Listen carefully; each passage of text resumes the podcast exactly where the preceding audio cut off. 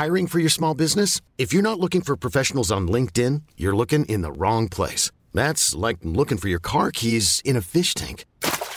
LinkedIn helps you hire professionals you can't find anywhere else, even those who aren't actively searching for a new job but might be open to the perfect role. In a given month, over 70% of LinkedIn users don't even visit other leading job sites. So start looking in the right place. With LinkedIn, you can hire professionals like a professional. Post your free job on linkedin.com slash achieve today. Nous sommes en guerre.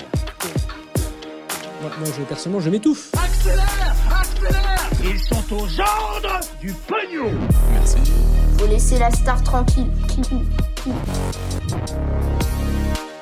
Emmanuel Macron qui dit vouloir emmerder les personnes non vaccinées, le tennisman Djokovic au cœur d'une polémique ou encore la fin des Blackberry. Salut c'est Hugo, j'espère que vous allez bien, que vous avez passé des très bonnes fêtes. Excellente année 2022 à tous, je vous souhaite le meilleur évidemment. C'est plaisir de reprendre ce format des actus du jour aujourd'hui en 2022. Année importante, on peut le dire, en niveau actualité, il devrait se passer beaucoup de choses avec notamment la présidentielle et ça va démarrer très bientôt sur la chaîne. Donc voilà, de notre côté on a très hâte et on commence aujourd'hui sans plus tarder pas de blabla, on rentre direct dans le cœur du sujet. On est parti, comme chaque jour, du lundi au vendredi, pour un nouveau résumé de l'actualité du jour en moins de 10 minutes. On commence donc avec le sujet à la une. Aujourd'hui, on va analyser ensemble cette interview du président de la République, euh, Emmanuel Macron, dans le journal Le Parisien.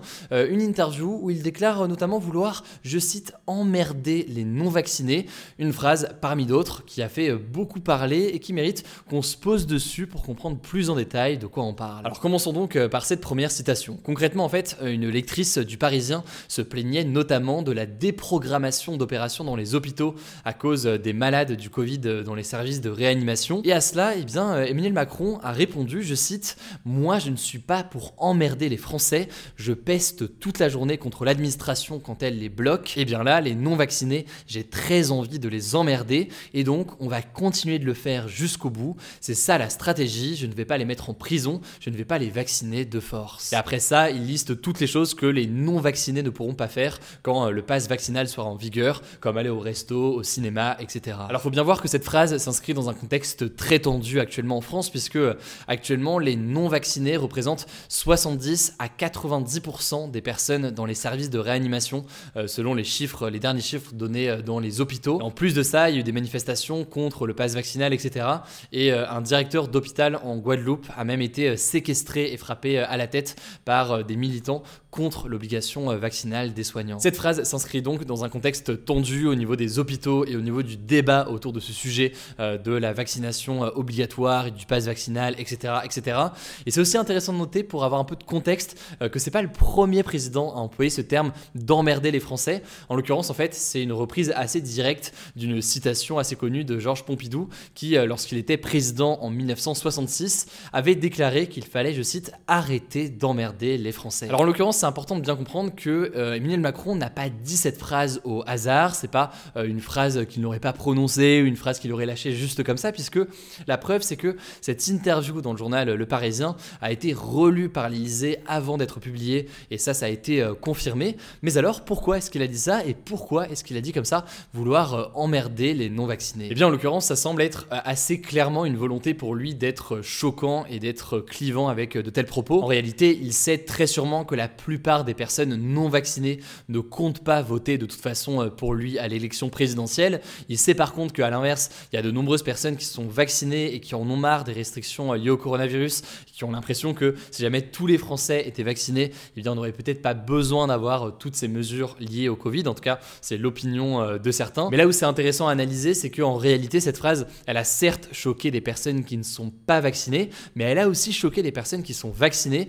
Et pour preuve, bon, bah, vous pouvez voir les réactions en ligne de beaucoup de personnes, euh, ne serait-ce que nous sur notre compte Instagram, on a posté la citation euh, ce matin, il y a eu des milliers et des milliers de commentaires, et il y a eu justement beaucoup de témoignages de gens vaccinés qui disaient eux-mêmes être choqués par ces propos, et ce alors qu'ils encouragent eux-mêmes à se faire vacciner. Bref, certains pensent que le président de la République dit tout haut ce que certains pensent tout bas, d'autres personnes disent qu'il ne devrait pas dire ça et que c'est euh, choquant, mais très clairement ça fait débat depuis hier. Alors on va revenir hein, sur cette citation dans quelques instants, mais selon l'analyse du journaliste Frédéric XVI sur France Culture, il y a une autre erreur, ou en, en tout cas une autre phrase euh, d'Emmanuel Macron qui risque de faire beaucoup parler. C'est une phrase où il dit à propos des non-vaccinés euh, qu'il qualifie d'irresponsables que, je cite, un irresponsable n'est plus un citoyen.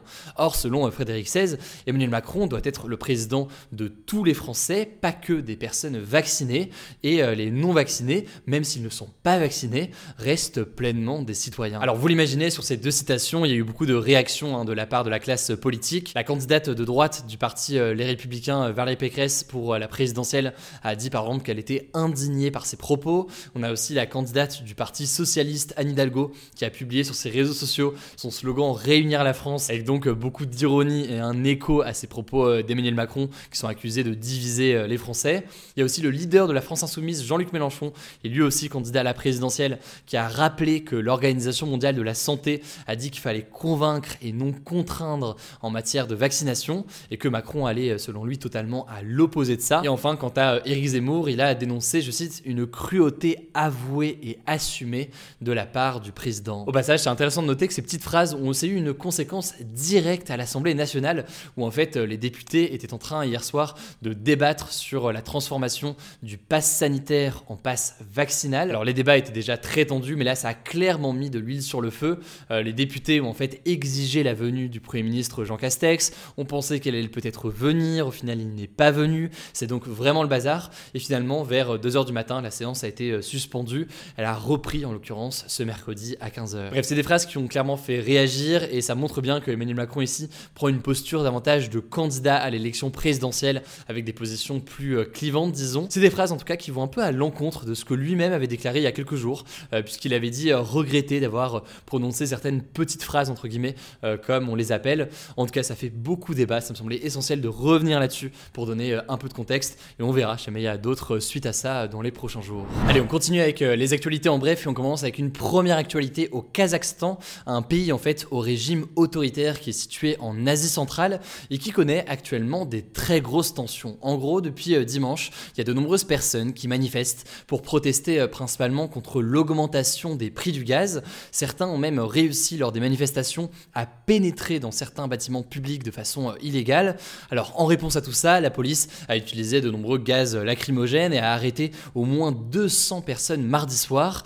Face à tout cela, il y a aussi euh, le président du pays, Kassim Jomart Tokayev, qui a certes décidé de renvoyer son gouvernement, ça c'est pour un peu apaiser euh, les tensions, mais il a surtout promis, je cite, d'agir de la manière la plus ferme possible contre les manifestants, et ça a commencé avec un couvre-feu de 23h à 5h.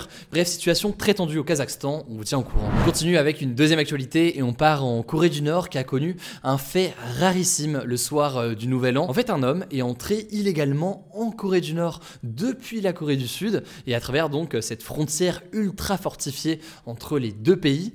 Alors selon l'armée euh, sud-coréenne, il s'agit en fait d'un Nord-Coréen qui était arrivé en Corée du Sud en novembre 2020 et qui a donc euh, il y a quelques jours décidé de retourner en Corée du Nord. C'est intéressant parce que j'avais eu l'occasion de faire un reportage sur le sujet en 2018 sur la question des réfugiés nord-coréens en Corée du Sud, etc. j'avais rencontré notamment un réfugié nord-coréen qui vivait en Corée du Sud depuis qu'il avait fui euh, la Corée du Nord. Et il m'expliquait que même si jamais sa vie était meilleure ici, parce qu'en Corée du Nord, eh bien, les conditions étaient très très très dures, c'est pour ça qu'il avait fui, et eh bien en fait, il faisait face à de nombreuses difficultés quand même en Corée du Sud, avec notamment des discriminations, avec une différence culturelle très très importante et telle qu'il n'arrivait pas à Donc voilà, en tout cas, cette histoire pose beaucoup de questions, et si jamais c'est un sujet qui vous intéresse, eh bien je vous mets évidemment un petit lien en description. La troisième actualité de ça en bref concerne le champion de tennis Novak Djokovic, qui est actuellement euh, au cœur d'une grande polémique en gros, dans quelques jours, il y a l'Open de tennis d'Australie et euh, tous les joueurs qui y participent doivent être vaccinés. Le truc, c'est que Novak Djokovic refuse de dire s'il est vacciné ou non contre le coronavirus et euh, mardi, il a fini par obtenir une dérogation médicale de la part de la Fédération australienne de tennis pour jouer donc cet Open d'Australie qui est l'un des plus grands tournois de tennis au monde. Cette nouvelle n'a donc pas plu au gouvernement australien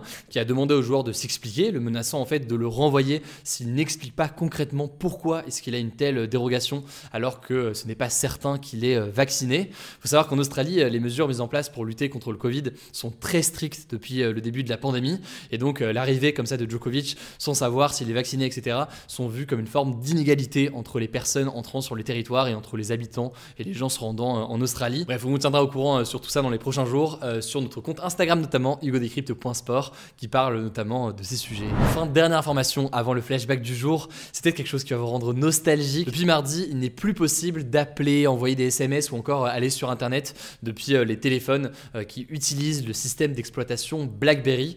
Et donc ça veut dire que de nombreux modèles de la marque eh bien, ne sont plus fonctionnels, ils ne marchent plus tout simplement. Alors pas de panique, ça ne concerne pas les Les plus récents qui sont passés euh, sous Android, mais pour les plus anciens, les historiques disons, eh bien ils ne sont plus fonctionnels. Voilà, c'est donc la fin d'une époque, c'est un téléphone qui avait euh, beaucoup de parents, qui avait aussi euh, certains jeunes parfois au lycée, il y avait notamment une concurrence parfois entre eh bien, les BlackBerry et les autres téléphones. Mais voilà, c'est donc la fin d'une ère avec tout ça. Allez, on termine avec un flashback historique. Et aujourd'hui, retour, il a tout juste un an, donc c'est historique en même temps, c'est assez récent. Le 6 janvier 2021, lorsque des milliers de partisans de Donald Trump ont pris d'assaut le Capitole à Washington DC, qui est en fait le lieu où se tient le Parlement euh, américain, pour empêcher en fait la certification de l'élection présidentielle et donc euh, la victoire de Joe Biden.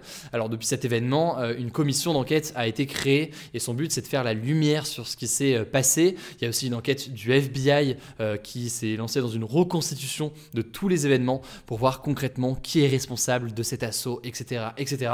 Bref, on vous tiendra au courant euh, là-dessus dès qu'on a du nouveau. Voilà, c'est la fin de ce résumé de l'actualité du jour. Évidemment, pensez à vous abonner pour ne pas rater le suivant, quelle que soit d'ailleurs l'application que vous utilisez pour m'écouter. Rendez-vous aussi sur YouTube et sur Instagram pour d'autres contenus d'actualité exclusifs. Écoutez, je crois que j'ai tout dit, prenez soin de vous et on se dit à très vite.